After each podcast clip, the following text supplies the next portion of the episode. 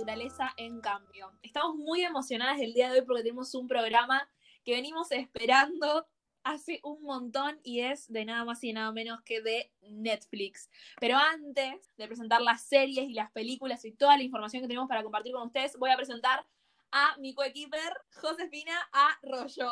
Hola, estoy hiper emocionada, no súper emocionada, hiper emocionada. Ya quiero que arranquemos.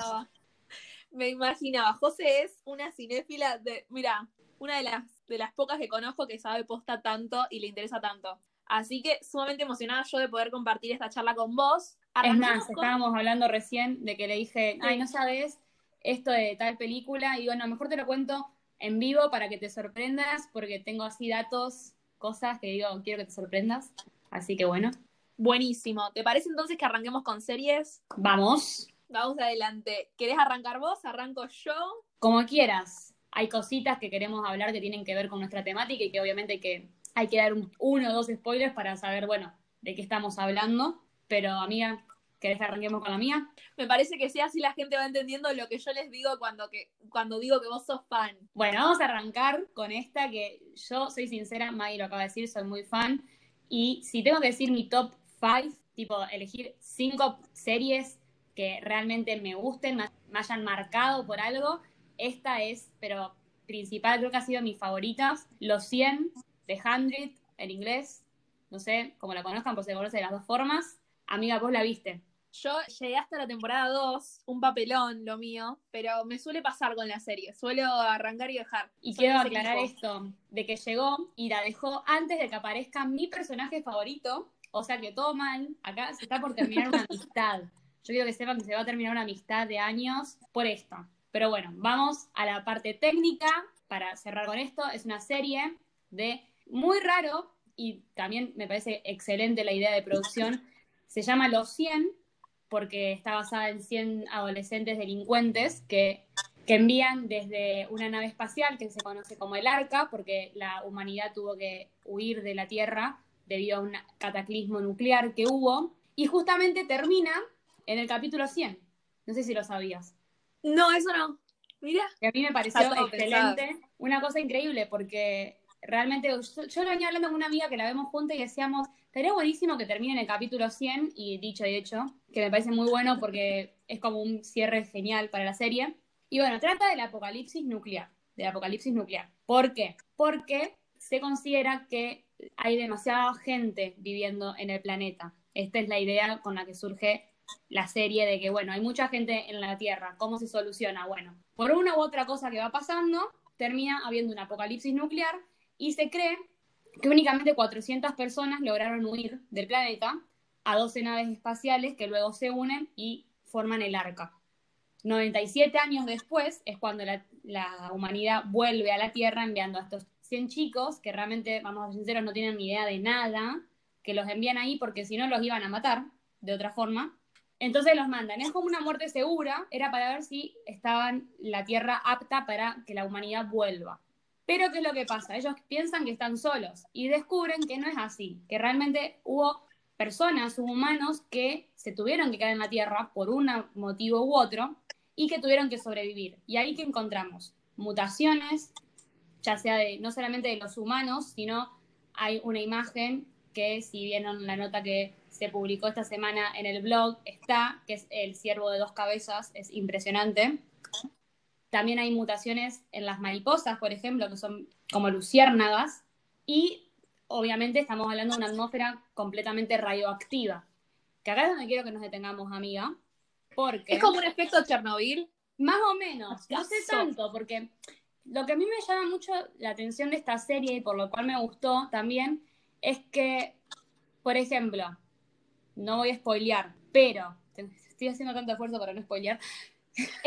bueno, en mi caso, yo no sé qué opinará nuestra audiencia, pero en mi caso yo tengo este problemilla que a mí me gusta mucho ser spoileada. Mm, googleo para spoilearme, me gusta saber lo que va a pasar, no puedo. Yo no, yo es como que los spoilers me encuentran. a mí me, encuentran, me persiguen. Los algoritmos. Sí, no sé qué pasa. Hay algo que está.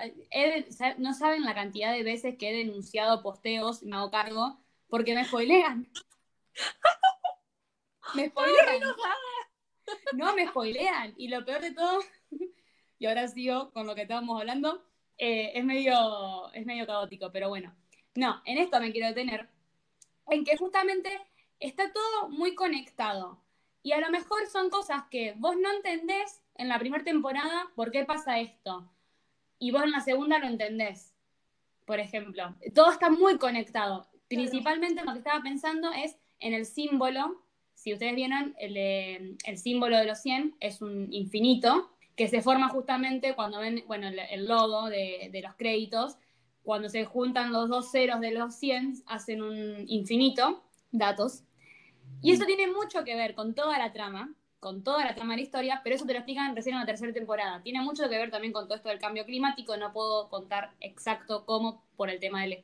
Es un spoiler muy grande, si alguien no la vio o la está viendo, es un problema.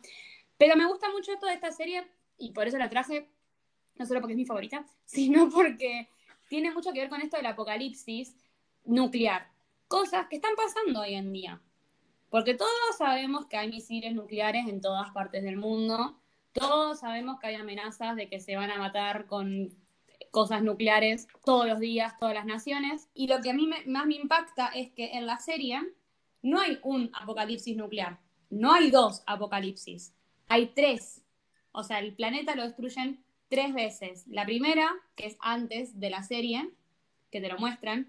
La segunda tiene que ver con cómo esa radiación, si bien ellos piensan que pasaron casi 100 años, está todo bien, no, la radiación sigue porque no tenés cómo filtrarla, es un problema muy grande.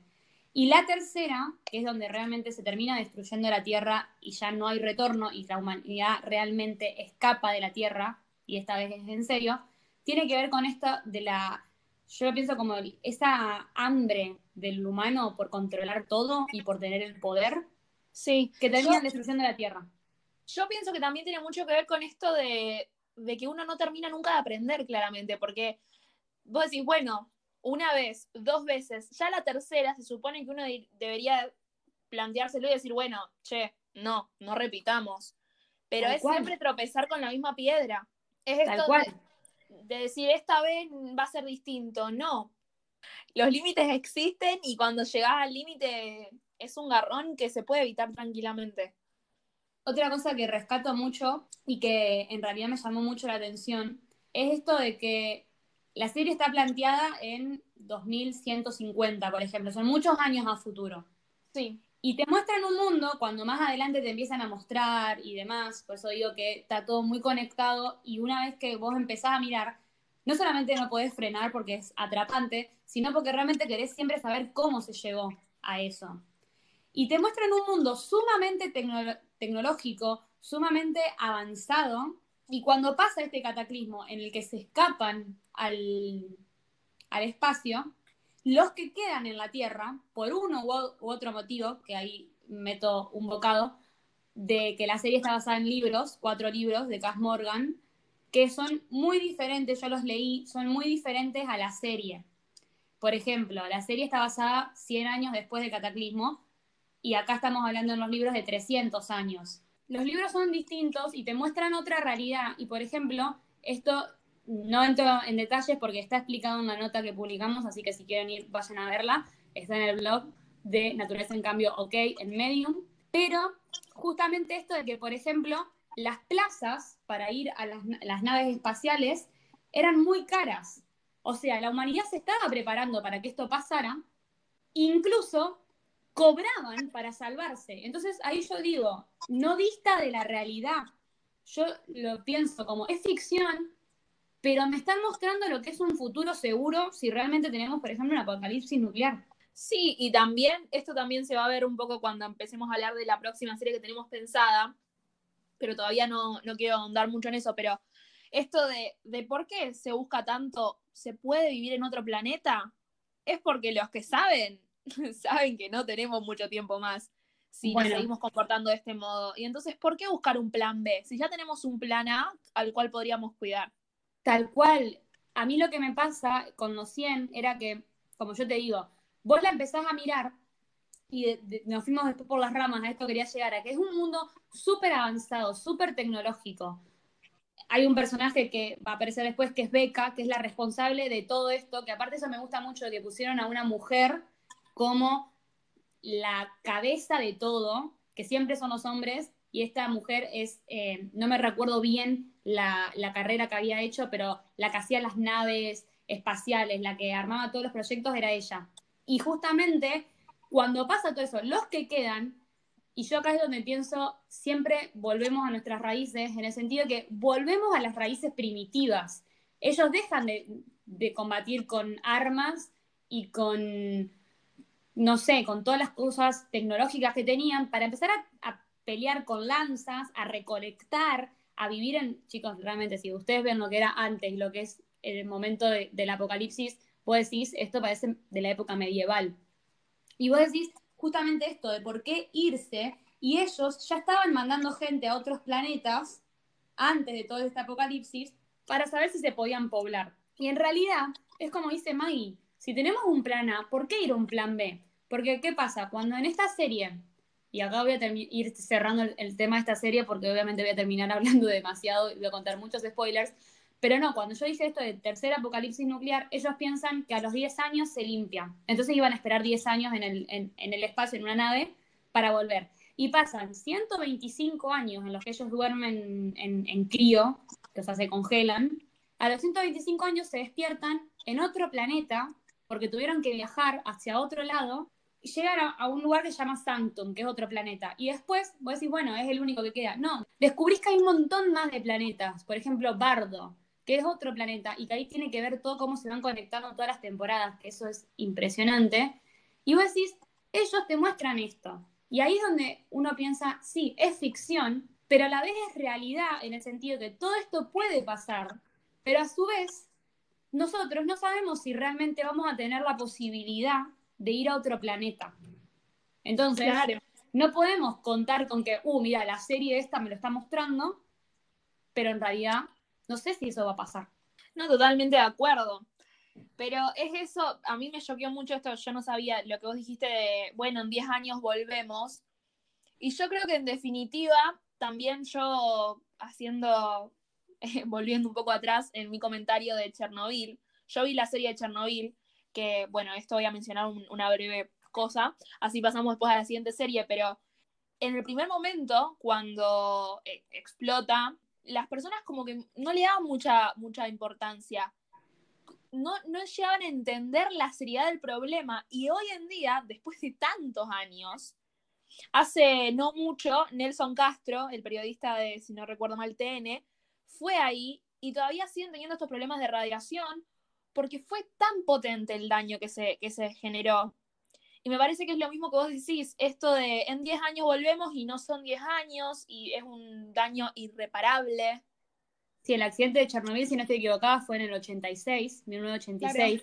Recuerdo el, programa que decís de, de Nelson, que lo vi, que me impactó mucho que tenían que entrar y era como esas máquinas que te purifican, que te quitan la radiación, que yo también lo veía en los 100, pero me, acuerdo que hace poco, y también volviendo al tema de los incendios, hubo incendios. En Chernobyl hay mucha gente, o sea, los que quedan viviendo ahí son gente que vivía en el momento del accidente, no se quisieron ir, están enfermos de radiación ellos. La radiación está en la tierra, o sea que los cultivos tienen radiación. Y el problema es que los árboles también estaban llenos de radiación. Entonces, si los incendios llegaban ahí, es un problema. Entonces, ahí estamos hablando de, no estamos lejos del mundo de los 100, pero realmente nosotros, si viviríamos en el mundo de los 100, ¿tenemos la posibilidad de irnos o no? Ese es el tema. Esa es, es una muy buena pregunta que no tenemos respuesta y es, es muy preocupante no tenerla. En relación a esto que decís de si será posible, lo podemos enganchar perfectamente con la segunda serie, que es Lejos o Away. Probablemente la hayan visto en, si tienen Netflix en el, en el inicio. Es nueva, es del 2020 y es una serie que plantea este viaje a Marte la primera vez que se llegaría a Marte con el fin de analizar bien en profundidad si, si es una segunda opción, si se pueden plantar árboles y pueden crecer, si, se, si, se, si existiría una vida en Marte. En relación a lo que vos habías dicho de una mujer a, cargo, la líder de la misión es también una mujer, lo cual es excelente.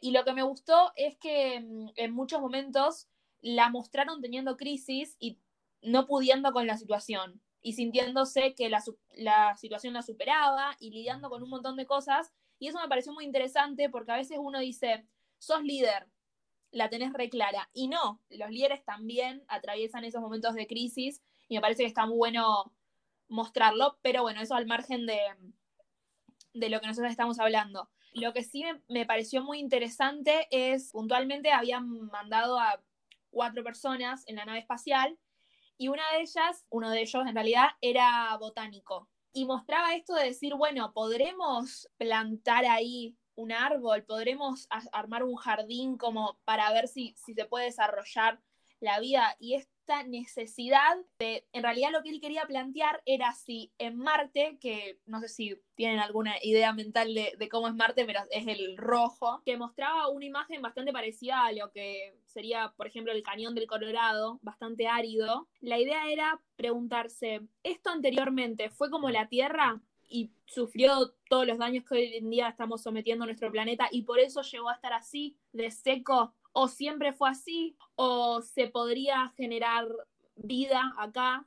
Y entonces, o sea, más que nada el rol de ese personaje en la serie gira en torno a eso. Obviamente que en paralelo, como gran parte de la serie se da en la nave espacial, hay problemas paralelos que, que, no vienen a colación, pero puntualmente eso es lo que yo marqué como el rasgo más importante, esto de decir la NASA, la necesidad que tenía de, de ir afuera de nuestro planeta a buscar una solución. Se puede cultivar tal cual conocemos nosotros la comida, que tampoco es, yo creo, la necesidad de, bueno, el sabor es lo mismo, mientras obviamente te nutra y te ayuda a sobrevivir, la comida está bien, por eso también, bueno, a veces se dice no es necesario comer animales. Es necesario empezar a hacerse esas preguntas, porque son cambios que si bien requieren un esfuerzo, no son tan difíciles. terribles, claro, no son tan difíciles, requieren esfuerzo de la persona y muchas veces la gente no tiene ganas de poner ese granito de arena, pero... Y es justamente eso, como vos decís, en, en, el caso de, que querían saber si en Marte se podía cultivar. Hay una película que creo que es El Marciano, con Matt, Damon, creo que es, no me acuerdo quién era el actor, pero que justamente termina varado en Marte y tiene que esperar a que lo vayan a, rescatar. Y me acuerdo que a mí me llamó mucho la atención la escena en la que él logra armar un cultivo de papas en el medio de Marte. Y yo me acuerdo de decirle a mi mamá, pero eso se podrá hacer realmente. Y es no saberlo, pero también está más allá de eso, de saber si se puede cultivar. Fíjate que hablamos de cultivar y no de animales, no hablamos de ganadería. Claro. Es otra cosa a tener en cuenta. Sí. Es esto, es prepararse para lo inminente que lo vemos en ficciones, pero como decimos, es ficción, pero para hacer una ficción, vos por lo general, lo mínimo, aunque sea, tomás de la realidad. Cuando hacemos un guion, siempre tomamos algo de la realidad, porque de algo tenés que partir. Entonces, siempre vas a encontrar, hasta en los dibujitos animados, algo.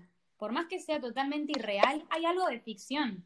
E incluso, fantásticas. Sí, e incluso se, se basa desde, desde también de una necesidad uno imagina y uno crea en base a decir, bueno, ¿qué me gustaría tener? ¿No? Por ejemplo, vamos a, tal vez a un ejemplo pavo, pero por ejemplo, tal vez la niñez, ese deseo de la magia, que qué sé yo, ¡pum! Harry Potter. Y ahora que el problema es más grande, ¿qué necesitamos? ¿Otro planeta? Bueno, veamos y debemos por ese lado. Creo también que está muy bueno, por ejemplo, como yo te digo, si a lo mejor no es que te interese el tema del cambio climático, pero te interesa la ciencia ficción, caes a este tipo de series, por ejemplo. Y después ves que todo está como atravesado de manera transversal por el mismo tema, que es la urgencia esta de salvemos el planeta, estamos haciendo las cosas mal. Y creo que el hecho de ponerlo en una serie, ponerlo en una película, y no hablo de documentales porque por lo general vos llegás al documental porque querés instruirte sobre algo, pero las series y las películas llegás porque te querés entretener, es la idea. Sí. Y esto sirve de entretenimiento y a la vez sirve de educación. Tiene este doble rol. Totalmente. Todo tiene, todo lo que consumimos, hasta los posteos de Instagram que uno dice esto es lo más banal. No, todo tiene un mensaje y todo busca tener un impacto en, en el usuario o en, o en la audiencia.